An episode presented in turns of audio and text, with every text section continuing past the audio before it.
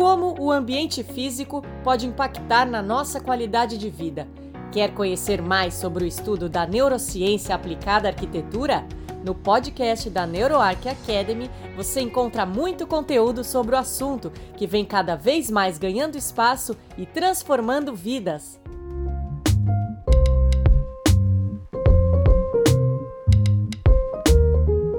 Olá, seja muito bem-vindo a esse primeiro episódio do podcast Clube Casa, em parceria com a NeuroArc Academy, Academia Brasileira de Neurociência e Arquitetura. Eu sou Gabi Sartori, sua host neste primeiro episódio, e eu fundei a Academia Brasileira de Neurociência e Arquitetura junto com a arquiteta Priscila Benck, ela que no momento não pode estar conosco nesse primeiro episódio, porque ela está lá em Porto Alegre, eu estou aqui em São Paulo, então em alguns momentos, você eu que vou estar aqui com você, em outros será a Priscila.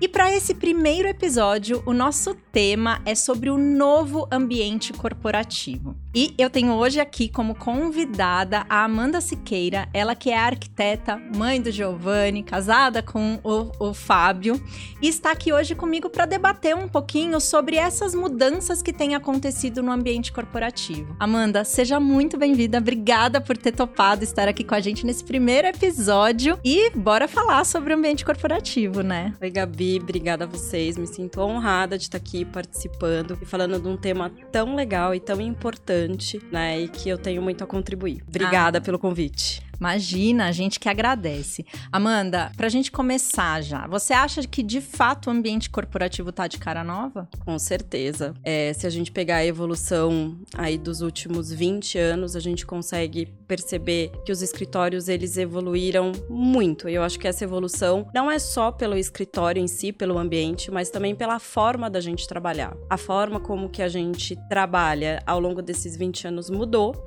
e o escritório ele foi se adaptando a essas novas novas formas. Eu acho que o mais importante também em relação a toda essa mudança é o capital humano. Então, em algum momento, eu chuto aqui que em 2015 a gente começou a ver que o escritório ele era parte daquela pessoa que estava sendo, que estava ali trabalhando, que estava desempenhando seu papel. Então, quando os escritórios começaram a olhar isso de forma mais clara, eu acho que começou as grandes mudanças. Então, veio os escritórios estilo Google, Google, veio os ambientes colaborativos, veio a nova forma de trabalhar mais colaborativa, né? Não tão segregada como a gente tinha antes. Eu acho que é uma junção, né? Eu falo que hoje é uma grande potência quando a gente pensa no escritório, quando a gente junta tecnologia, o capital humano e o ambiente, ele precisa ser adaptado às novas formas de trabalho. Então, quando veio a pandemia, a gente não imaginava que todo mundo ia para casa e o escritório se adaptou agora para a volta, né? Os escritórios vêm se adaptando para essa volta. Eu acho que é uma coisa constante que vai vai acontecendo constantemente. Não dá pra gente pensar que o escritório é um ser inflexível como era antes, né? A gente, enfim, demorava muito para se pensar numa reestruturação, numa mudança. E agora não, essas mudanças acontecem de forma mais rápida. E acho que a pandemia potencializou isso muito. Amanda, que legal, né? Você tem uma trajetória muito grande na área de ambientes corporativos. São quantos anos de 16 anos. 16 anos na área corporativa, então você viveu muitas dessas mudanças, né? Conta um pouquinho pra gente assim de como foi essa trajetória, de como você enxergava o ambiente corporativo e como ele tá hoje, né? Então, quando eu comecei, como era. Então, primeira vez que eu entrei no. Eu trabalhei numa instituição financeira muito grande. E aí, quando eu fui fazer a entrevista, eu fiquei maravilhada, porque era um escritório, eram torres enormes, é, tudo era muito diferente. Tinha a sala do diretor, a sala do gerente, a sala do coordenador, as estações de trabalho, tudo era muito hierarquizado. Mas era o que a gente tinha para aquele momento lá em 2006. E eu achava aquilo muito, muito legal, porque você tinha N possibilidades que aconteciam dentro daquele escritório, mesmo ele sendo engessado, mas era ainda muito hierarquizado, então tinha muito essa segregação. Você não estava tão próxima aos seus líderes. Mas eu acho que era a forma de se trabalhar naquela época. Com o conceito de open space, que veio ali em 2010, algumas barreiras foram quebradas e eu acho que essas barreiras foram muito importantes, tanto para a instituição que eu trabalhava, quanto para todos os profissionais que estavam ali e nós como arquitetos, porque a gente teve que desenhar um espaço que não tinha segregação, né? Ele era aberto e tinha pouca, era poucas segregações, né? Da, mais do, dos diretores ali e você estava mais próximo da sua hierarquia, então você conseguia trabalhar de forma mais rápida, até com mais autonomia,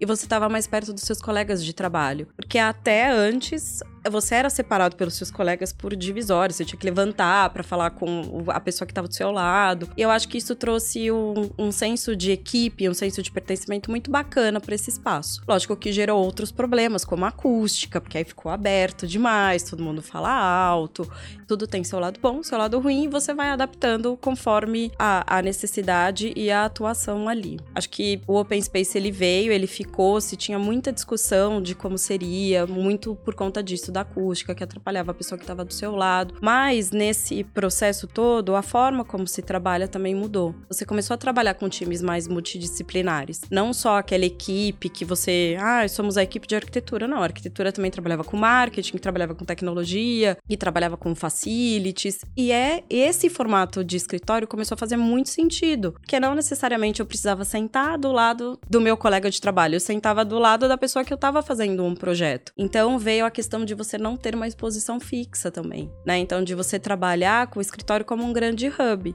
Eu vou sentar, algumas empresas lá em 2015 já até é, reservavam as mesas para você ter um controle melhor. Não era o que acontecia onde eu trabalhava, mas eu já, a gente já percebia que o formato do escritório ele deixou de fazer, é, as pessoas deixaram de ter essa visão de que ele era barulhento ou muito aberto para um espaço que, nossa, é muito colaborativo e a gente precisa estar tá junto com as equipes. E aí, esse muito colaborativo trouxe uma outra necessidade, que não era só mais as estações de trabalho. É acompanhando as tendências de mercado, a gente vendo o Google como uma grande empresa disruptiva mesmo nesses ambientes, de trazer tendências, a própria Steelcase também, que é uma empresa de imobiliário que estuda essas tendências, falava muito disso, né? Já falava até de neurociência aplicada à arquitetura lá em 2015. E aí a gente passou a entender que o escritório ele era mais do que você só exercer o seu trabalho. Você tinha que ter um ambiente colaborativo, em que as pessoas se encontrassem, em que as pessoas debatessem algum tema, ou uma sala de reunião que não fosse necessariamente só uma sala de reunião, que ela pudesse ser uma sala de cocriação, de projeto. Mas a mudança maior mesmo veio com a pandemia. Porque aí fomos todos para casa e o que, que vai acontecer com o escritório? Ah, vai fechar, não vai mais existir escritório. E aí na pandemia a gente começou, já, já tinha essa tendência muito do well-being, do fit well, né? Das pessoas terem essa conexão com o ambiente,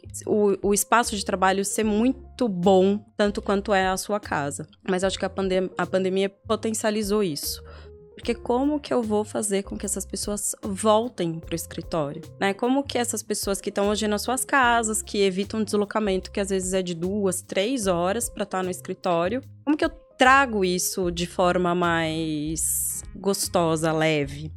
E aí acho que foi a grande, a, a grande mudança, né? Então você criar um escritório que ele tenha cara de casa, né? Mas que ele ainda tenha a personalidade do escritório, então que ele tenha as funções que um escritório precisa ter, né? As suas estações de trabalho, as salas de reuniões, mas não precisa necessariamente ser uma sala com seis cadeiras, né? Pode ser uma sala de estar, né? Pode ser um ambiente que você reúna as pessoas, mas não necessariamente sisudo, né? Que você transforme aquela reunião leve. Eu acho que você ter espaços que tragam tranquilidade também, porque às vezes na casa do colaborador ele não tem a condição de trabalhar porque ele mora com um monte de gente, a casa é pequena. Ou tem uma obra em cima e daí ele não consegue fazer a reunião, né? Quem não passou por isso Sim. na pandemia? então o ambiente ele acaba tendo, o, os escritórios ele acaba tendo muita, muita, é, muito, muitas funções. Acho que muitas utilidades e muitas funções. Então vai além do trabalho, ele é um espaço colaborativo, ele é um espaço hoje de encontro. Então você combina com as pessoas de ir naquele dia. Então vamos fazer um café mais aconchegante. Faz parte, né? A gente perdeu aquelas conversas espontâneas que a gente tinha quando ia tomar um café, né? E que você resolvia às vezes um problema que você estava postergando ou que você tinha mandado um e-mail, enfim. Então eu acho que a pandemia ela trouxe muito isso e ela trouxe também, acho que uma cobrança dos próprios colaboradores, né? De olhar para o escritório e falar: nossa, aqui hoje não tem, eu não sinto conexão nenhuma, seja uma conexão com a natureza, seja uma cor, seja uma forma. Uma né? conexão com a própria empresa, né, Amanda? Sim. Que é tão importante que eu acho que foi o que as empresas. O que é, é, é o que as empresas estão sentindo agora, né? Poxa, eu não tenho mais uma sede, eu não tenho mais um escritório. Como que eu conecto os meus funcionários com o meu. com a minha empresa mesmo, de fato? E o ambiente ele passa muito Sim. por isso. Você falou várias coisas interessantíssimas aqui. Eu quero só voltar para um ponto, Tá. né?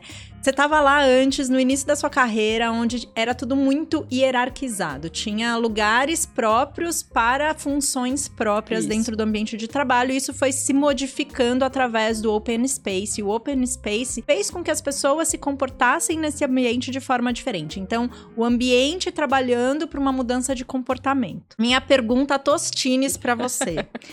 Você acha que as empresas estão mudando o ambiente e acompanha essas mudanças, né? Ou o ambiente muda para que as empresas depois mudem também? Eu acho que é um misto. Você tem empresas que são muito disruptivas, que acompanham tendência, que acompanham o comportamento, né? Que eu acho que antes de você propor mudar o seu escritório, você tem que entender qual é o, seu- o perfil do seu funcionário. Então, essas empresas, a maioria de tecnologia, que tem um perfil de funcionário completamente diferente de, um- de uma instituição financeira, elas foram, elas quebraram vários paradigmas, né? Desde vestimenta, então como as pessoas iam vestidas, horários flexíveis de trabalho, o ambiente, né? Então trazer, por exemplo, um ambiente que a pessoa pudesse tirar um cochilo, ou que a pessoa pudesse jogar um videogame durante para ter um, um momento ali de descompressão. E as estações de trabalho, enfim, o escritório, elas foram muito. Tanto que isso foi tão bem aceito pelo mercado que a gente ouvia muito assim, ah, eu quero um escritório estilo o Google, né? E a gente sempre falava, não, gente, não dá pra ser estilo o Google, porque cada empresa é uma empresa, cada empresa tem uma cultura e cada empresa tem o seu perfil de funcionário. Então, não é que você colocar um tobogã vai funcionar para uma empresa que não tem nada a ver com que as pessoas não vão descer no tobogã. Então, eu falo que é um misto porque eu acho que você tem empresas hoje, elas muito ligadas na tecnologia, que elas acompanham isso, elas acompanham esse perfil, elas acompanham o, o colaborador mesmo, né? A- a- acho que o RH ali tem um papel talvez muito importante para desenhar esse perfil, ver o que, que essas pessoas procuram, o que, que elas querem, o que fazem diferença para essas pessoas. Porque o escritório, sim, ele faz diferença na hora que você for escolher uma empresa ou não. Sei disso porque a gente teve que fazer várias mudanças muito para conseguir fixar, às vezes, o, o colaborador, não ter um turnover tão alto. E você tem outras empresas que, até por uma questão financeira, talvez não seja tão fácil ficarem investindo no escritório. Então, vamos mudar o escritório agora. Ah, dois anos, vamos mudar de novo, né? Então, acho que por um viés financeiro, às vezes as empresas vão acompanhando a tendência de mercado. E aí fazem adaptações pequenas, né? Ou fazem adaptações muito grandes. Mas eu acho que é, é minha visão hoje, é um misto. Você tem empresas que fazem isso com maestria, vêm com novidade, acompanham toda a tendência de mercado, e você tem outras que acompanham o que essas empresas fizeram e até querem ser iguais. E tem outras que nem querem investir num ambiente de trabalho. Porque aqui a gente ainda tem muito esse perfil de empresa que acha que o ambiente tá ok, que não precisa investir. Que não vai influenciar né, no, no desenvolvimento do trabalho ali do seu colaborador, né? Que não tem nada, que na verdade não tem nada a ver, que as coisas não, não estão interligadas a esse ponto, né? né? E, e tudo bem, se, o- se eu tiver um turnover alto, tá bom, eu vou e contrato no mercado. Você tem ainda, né? Acho que aqui no Brasil você tem empresas que são classe AA no, no escritório, empresas que estão na média e empresas que precisariam investir muito, né? E aí, é- aí vai muito numa questão de cultura, de como essa empresa quer se posicionar no mercado, né? Se ela quer receber o cliente dentro do seu escritório, porque isso também faz diferença, né? Você receber o público ali. Quem que você quer que veja a sua casa, né? E que seja seu cliente, enfim, seu parceiro.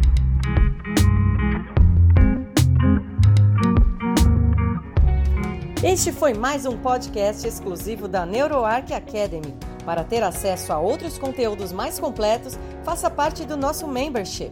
Mais informações www.neuro.arc.br. Esperamos você em nosso próximo podcast. Até lá!